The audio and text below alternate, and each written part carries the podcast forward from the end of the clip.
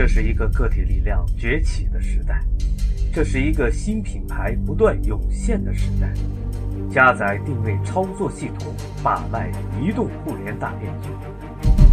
英雄不问出处，你死了与我无关。定位帮全球脑中心马上开始。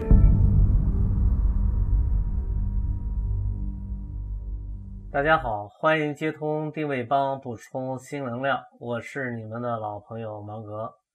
天气越来越奇怪了。有的地方热死人，有的地方发洪水。不论你在哪里，都祝福小伙伴们平安无事、健康快乐。今天咱们学的内容有点老，先说说 IBM 吧。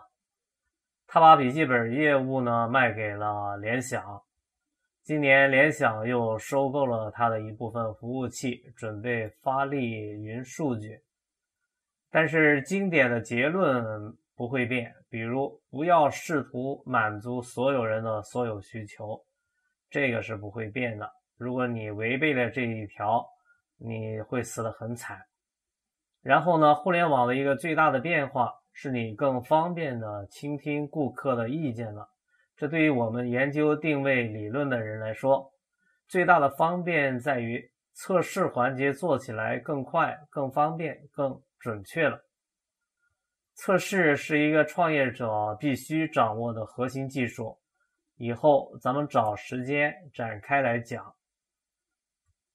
呃，另外呢，发一个通知，在咱们这个电台配套的微信公众账号“认知站”里面，近期我们会为咱们的自媒体朋友们做一期节目，给小伙伴们打打气。未来的公司都是互联网公司。未来的公司一定都有媒体，也就是说，媒体人的戏份越来越足了。啊，不扯了，下面就进入今天的学习时间，带来的是定位经典二十二条商规之延伸定律，请吸收，请下载，请转化，别客气。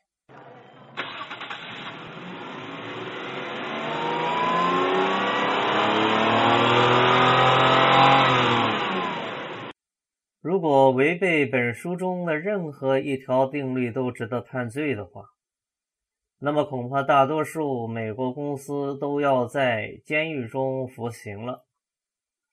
至此为止，本书所描述的定律中被违背最多的一条便是延伸定律。更为糟糕的是，延伸定律是一个不间断的，而且几乎是自然发生的过程。也就是说，它不是在公司有意努力的作用之下发生的。正如衣柜或者书桌抽屉被塞得满满的，但这绝不是你刻意造成了一样。一天，某家公司会集中生产某种高盈利的产品，第二天。同样是这家公司，就可能将精力分散到多种产品，进而遭受损失。以 IBM 公司为例，几年前，IBM 集中生产大型机，并赚了许多钱；而今天，IBM 什么都生产，但几乎不能够维持收支的平衡。在1991年，IBM 的经营收入为。六百五十亿美元，但收支相抵之后竟然亏损二十八亿美元，这几乎相当于每一天亏损八百万美元。除了销售大型机之外，IBM 还行销个人机、笔记本电脑、工作站、中型机、软件、网络电话等等。总之，你要什么，它就有什么。IBM 曾经试图打入个人电脑市场。与此同时，IBM 在下述多种业务中损失巨大。IBM 还将大笔的钱投到了复印机，啊，之后卖给了柯达。罗姆电话设备业务也卖给了西门子。卫星商业系统已倒闭，天才网络举步维艰等等。一个公司在取得惊人的成就时，总是会播下未来问题的种子。以微软公司为例，这个公司是软件行业中最成功的公司。尽管微软公司的规模只有通用汽车的五分之一，其股票价值却高于通用汽车公司。微软公司现在的经营战略是什么呢？一句话，就是越多越好。《华尔街日报》最近评论道：“微软公司声称，在应用于个人计算机领域的各类主要软件中，它都要寻求主导市场地位。”这个杂志又说，该公司软件应用分部高级副经理麦克梅普尔斯建议。微软公司要在各类软件应用领域中拥有百分之七十的市场占有率。这个口气像谁呢？颇像 IBM 公司。微软公司要做下一个 IBM，但与此同时，它也拥有了这一名称所具有的各种负面的含义。微软公司是个人计算机操作系统领域中的领先者，但它在以下的领域却落后于领先者。表格，Lot 公司是领先者；文字处理，WordPerfect 是领先者；以及商业图表，领先的是 SPC 软件出版公司的哈佛图表。微软公司以向新领域延伸的方式追求发展。最近，为进入数据库软件领域，微软公司以1.7亿美元的价格收购了 Fox 软件公司。你认为微软取代 Fox 的结果会如何呢？已有征兆显示了微软公司这种战略的弱点。经济学家一九九二年初曾报道，盖茨先生将一系列以某种共同技术为核心的产品组合成一体，并将在几乎整个软件产业中进行竞争，从大型机到小型机，从操作系统到为管理人员绘制各种图表的图表程序。在软件行业，还没有人能够成功的实施这样复杂的开发计划。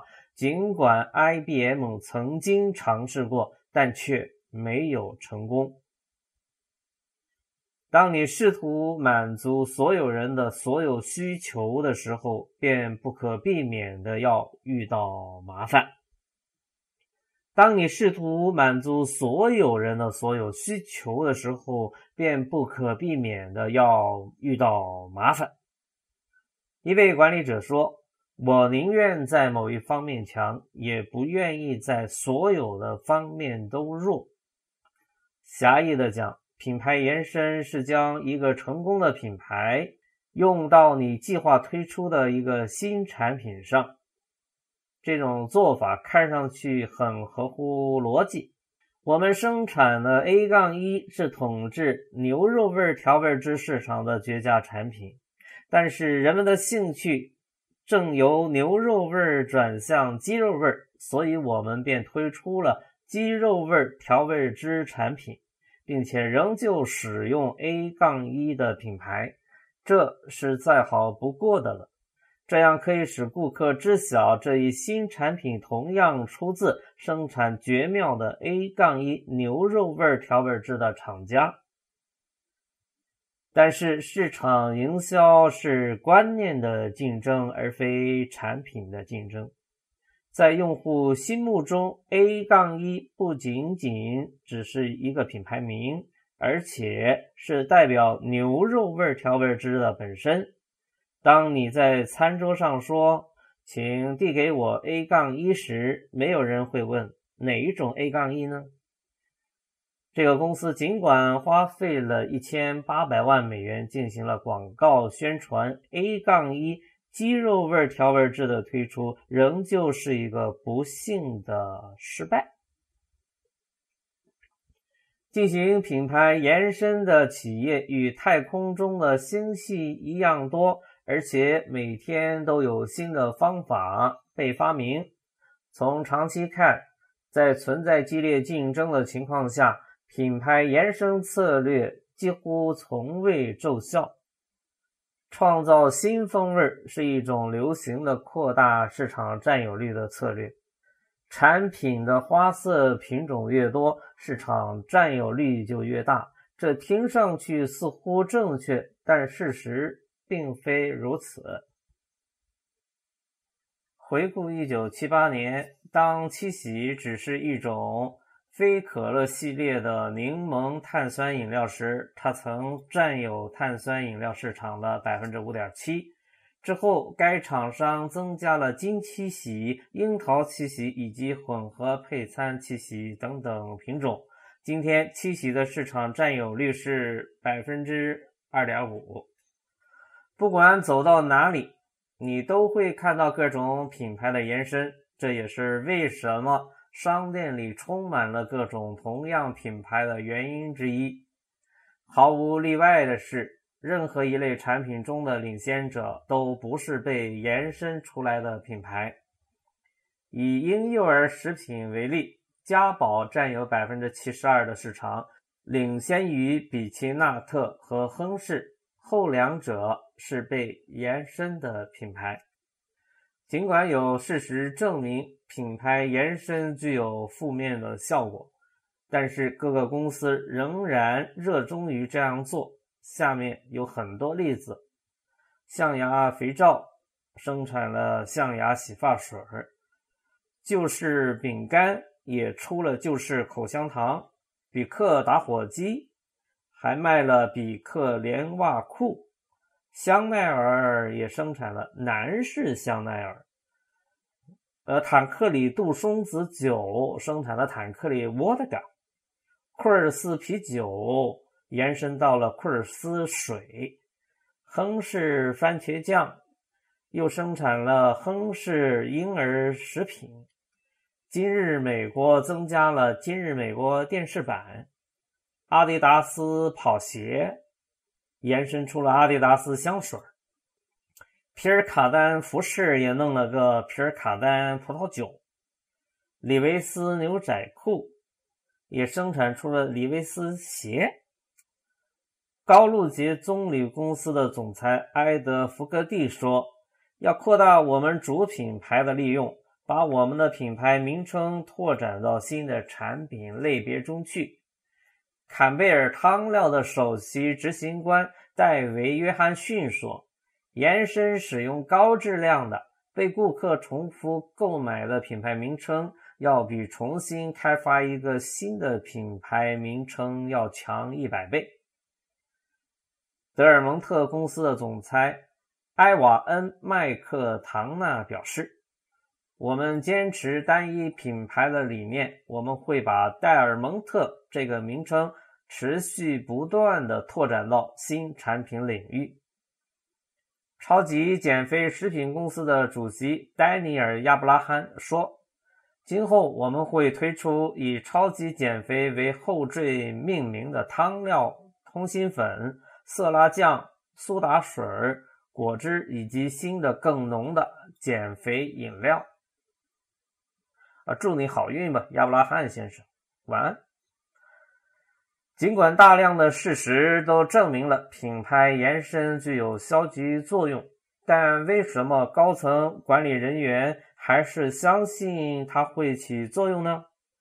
原因之一就在于，虽然长期来看品牌延伸是一个失败的战略，但是就短期而言，它却可以让你成功。管理层总是盲目的相信。顾客对某个公司或者品牌有一种强烈的忠诚度，要不然为什么在百事清怡和百事清晨相继失败的情况下，百事公司还会推出水晶百事呢？多电视少，产品越多，市场越大，阵线越长，赚的钱反而越少。向各个方向全速出击，似乎是各个公司的竞争口号。什么时候他们才会懂得品牌延伸最终导致被淘汰出局的恶果呢？少便是多。今天你若想成功，就必须集中精力，以便在顾客的心智中巩固自己的地位。再来一遍，少便是多。今天你若想成功。就必须集中精力，以便在顾客心智中巩固自己的地位。IBM 代表什么？在过去，它曾代表大型计算机；到今天，它代表一切。这意味着它什么也不代表。为什么希尔斯公司遇到了麻烦？正是因为他曾经试图满足所有人的所有需求。希尔斯曾经专注于经营耐用消费品，后来他又发展日用消费品，甚至时装的经营。按照传统的观念，企业经营战略通常是无所不包的。换句话说，其战略思想要全面到包括企业现实及将来生产的所有产品和提供的所有服务。从传统的观念看，企业经营战略像是一个帐篷，你的帐篷要大到足以容纳所有你要装进去的东西。IBM 公司已经建造了一个巨大的计算机帐篷，今天以及将来的计算机领域的所有东西都要被装进这一顶大帐篷之中。当新的公司、新产品、新观念入侵计算机市场时，IBM 的帐篷将会被疾风席卷而去。在诸如计算机这样迅速发展的市场中，IBM 无法保护自己，尽管它是具有强大财力的公司。从战略的角度看，你必须能够进行灵活的选择。要选择适当的领域和地点安营扎寨。通用汽车公司采取了与 IBM 相同的经营战略。通用汽车公司要涉足所有类型的汽车市场：轿车、赛车、廉价车、豪华车、卡车、面包车，甚至电动车。什么是通用汽车公司的经营战略呢？即只要是在路上跑的。我们都在生产。对很多公司来说，进行品牌延伸是一种简便的做法。推出一个新的品牌，不仅需要金钱，而且需要新的创意和观念。一个新品牌要获得成功，它应当是一个新品类的第一个产品，或者新品牌应当作为领先产品的对立面。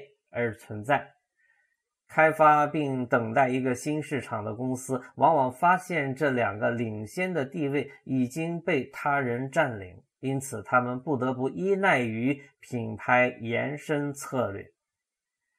医治品牌延伸的最好药方是公司的勇气和决心，而这往往是他们最缺乏的。